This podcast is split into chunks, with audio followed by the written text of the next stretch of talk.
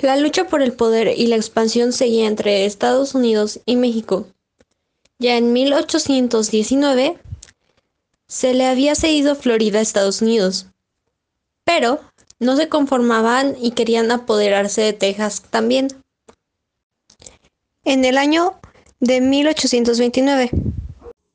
Amigos, creo que debemos hacer algo. El país está en crisis. Me gustaría que se aboliera la esclavitud. ¿Qué piensan? Estamos de acuerdo, Vicente. Hubo un periodo de mucha inestabilidad donde se cambiaba de presidentes y los conservadores se peleaban con los centralistas.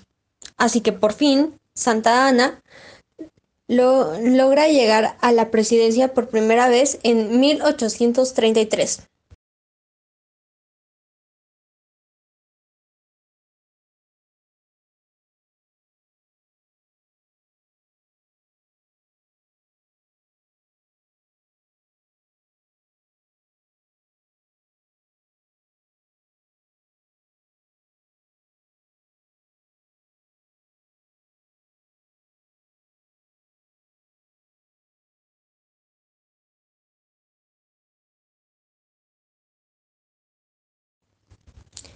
En 1836, obviamente los Estados Unidos que vivían en Texas no estaban de acuerdo con las imposiciones de Santana, por lo cual... Tenemos que tenderle una trampa y emboscar a Santana. Debemos hacerle honor a nuestro rango militar y que en Houston se sientan orgullosos de nosotros. Por fin lo tenemos, y ya que tenemos a Santana capturado, lo obligaremos a firmar para que nos ceda Texas. Nos encontramos entre el 16 de abril de 1838 y el 9 de marzo de 1839, ya que un francés que poseía un restaurante en México pedía una indemnización económica porque en 1832 oficiales del presidente Santa Ana se habían comido unos pasteles en su local y se habían ido sin pagar.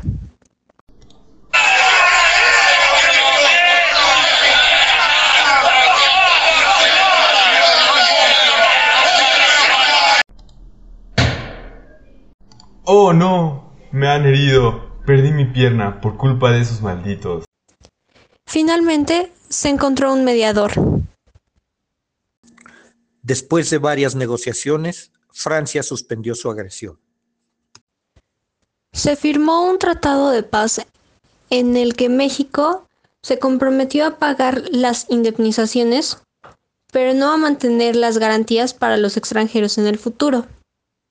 Por su parte, Francia retiró la flota invasora, la solicitud de indemnización por gastos de guerra, las declaraciones provisionales de 1827 que pretendían firmar con México y devolvieron los buques incautados. Sin embargo, después de tantos eventos, Santa Ana todavía seguía siendo presidente de México y uno no muy bueno. Santana, ya no te queremos aquí. Vete, no eres un buen presidente. Hemos perdido mucho territorio por tu culpa.